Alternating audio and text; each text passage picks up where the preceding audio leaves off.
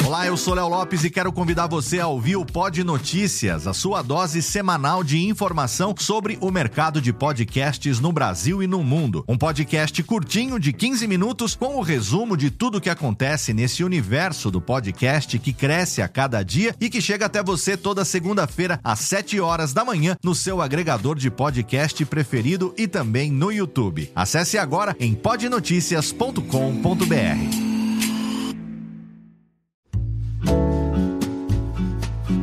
Marsupial Editora e Radiofobia Podcast Multimídia apresentam Reflexões sobre o podcast.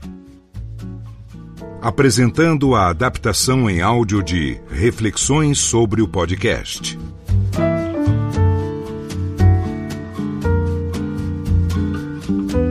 O livro Reflexões sobre o podcast foi publicado originalmente em janeiro de 2014.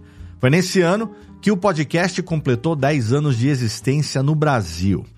Reflexões sobre o podcast foi também o primeiro livro sobre a mídia podcast que foi publicado em língua portuguesa em todo o planeta.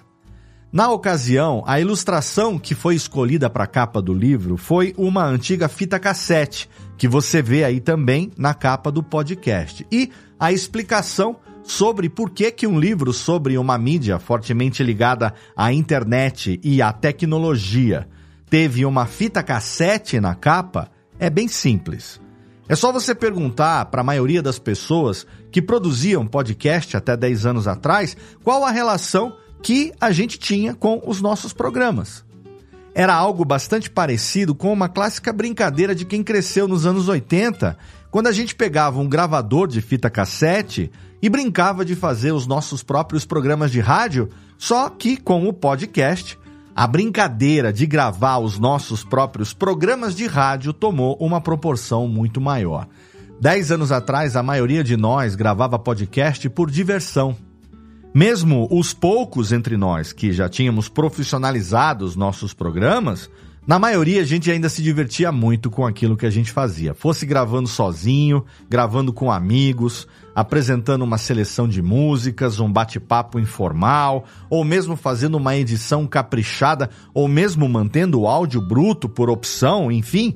O podcast raiz, em áudio apenas, era muito parecido com as nossas brincadeiras de fita cassete.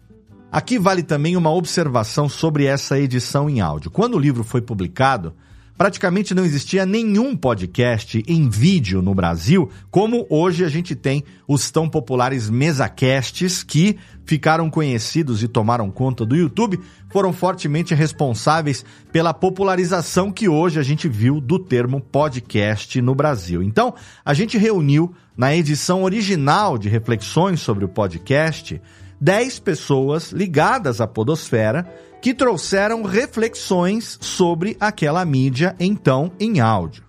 O livro não teve uma proposta de ser uma obra técnica, então nosso objetivo foi pensar sobre o podcast como meio de comunicação e, por que não, também como meio de socialização.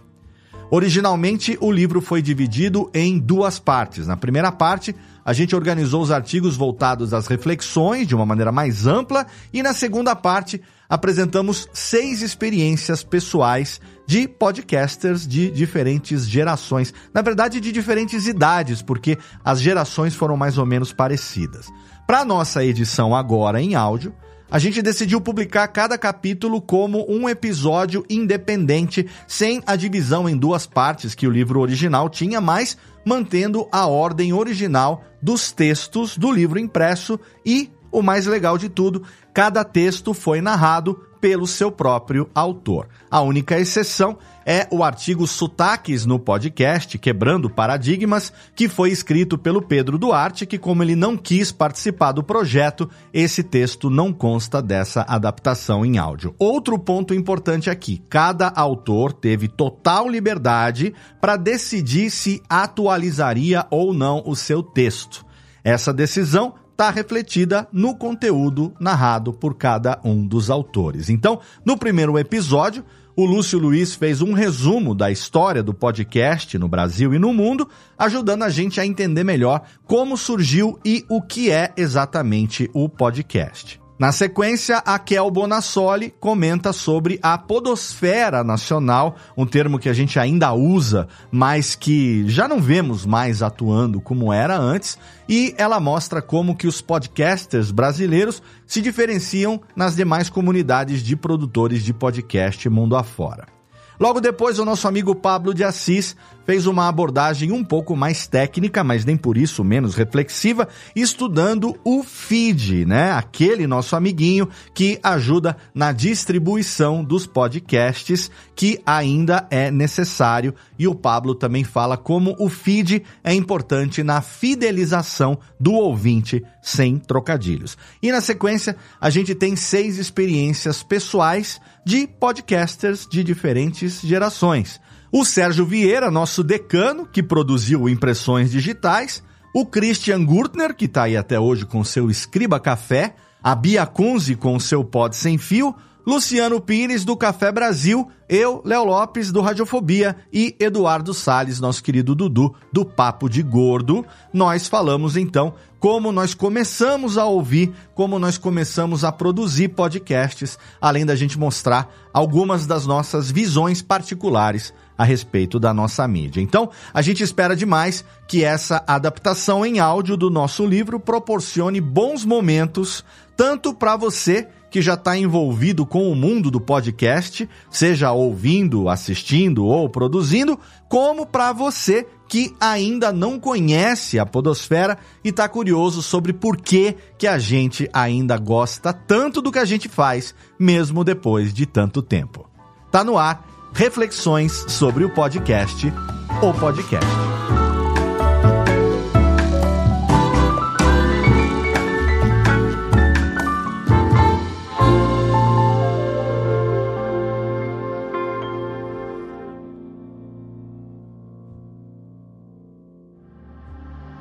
Este podcast foi publicado pela Radiofobia Podcast Network. Acesse radiofobia.com.br barra podcast para conhecer e ouvir todos os nossos programas. Ou assine no seu agregador de podcast preferido. Esperamos você no próximo episódio.